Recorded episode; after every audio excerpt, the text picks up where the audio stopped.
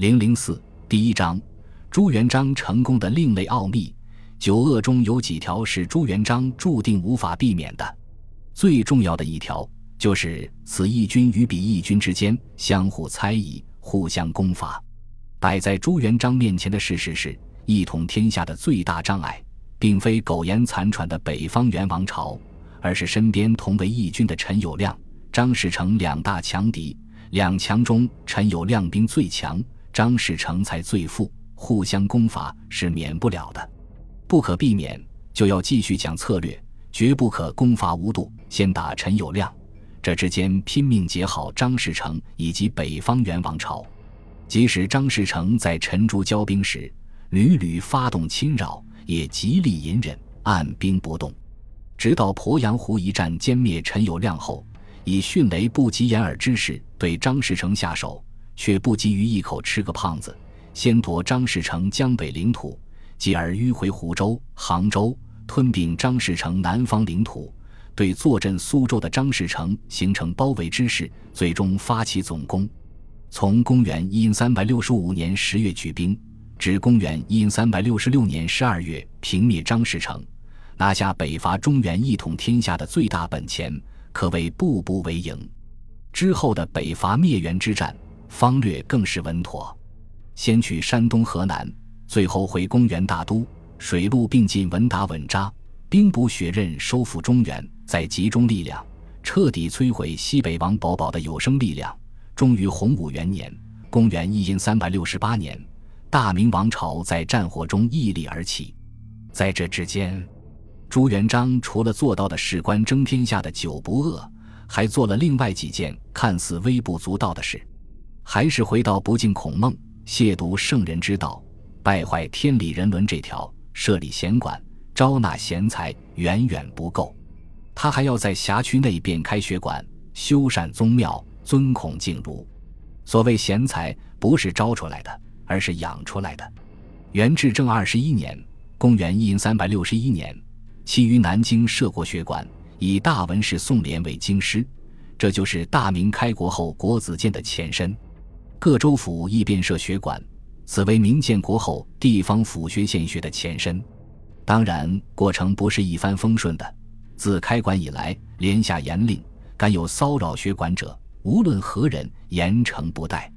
次年发生了傅有德部乱兵勒索亳州学馆、殴打教习的事，朱元璋诚意警百，参与滋扰的乱兵各领军棍五十，主将傅有德扣俸半年，重点评师，才算让众将领教了圣人之道的分量。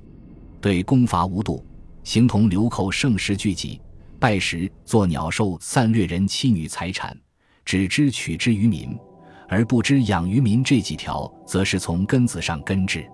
还是至正二十一年，设大都督府，统辖各兵将，设军政奖惩制度，定各级军官俸禄，立军规八十三条，严肃军纪。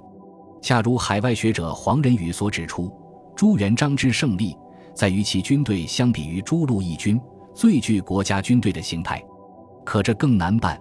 严令初下时，不少军将置若罔闻。至正二十三年，朱元璋于南京玄武湖畔设刑台，攻斩三十二名违纪军将，其中大部是跟随他从凤阳出来打天下的老班底。事后，朱元璋的校服亲往吊祭，声泪俱下一番，恩威并施，煞费苦心。从此纲纪一新，有了军队，当然要有国家政府。文官的建制也与大都督府同时建起，邀各地士绅出仕为官，安抚地方。李善长为大都使，也就是未来的大明帝国宰相。粮饷自足，养于民两条，有了政府，自然做得好。自至正二十三年（公元一千三百六十三年）起，凡军队征战过处。即在当地祭丁给田，招募流民垦荒，进而编定户籍，保甲连环。赋税方面则轻徭薄赋。在执政二十四年决战陈友谅，至正二十五年平灭张士诚的两次关键时刻，连续两次下令减免税赋，招募垦荒。元朝派往朱元璋处的使节杨思义是当时出名的农业专家，朱元璋闻之后将其应留下来。成为后来大明王朝的第一任户部尚书，建政府、定兵制、肃军纪、兴儒学、敬大户，点点滴滴微不足道的事，让一个脱胎于农民起义的朱元璋的无政权破茧化蝶，渐具封建国家雏形。刘伯温的断言，实则该补充一句：九恶者，若尽数做成九不恶，所谓义军，实则封建国家。恰如海外名史学家黎东方先生所说：“元末各类割据政权，多图有国家之表，却无国家之实。为朱元璋，先立其行，再行其实，逐鹿天下之根基，由此而定。既是国家，当然就要与红巾军决裂了。”元至正二十四年，公元一零三百六十四年十二月十二日。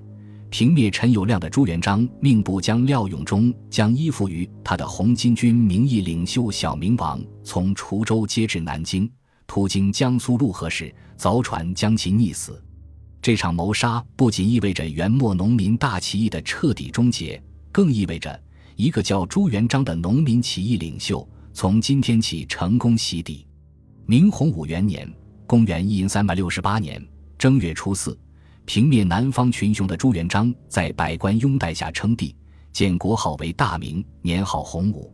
同年八月，明北伐大军，兵不血刃攻入元大都。元朝末代皇帝元顺帝北逃大漠，元朝灭亡。做到九不饿的朱元璋，至此将这个草根英雄得天下的神话演绎完成。从农民起义领袖到封建国家的开国帝王。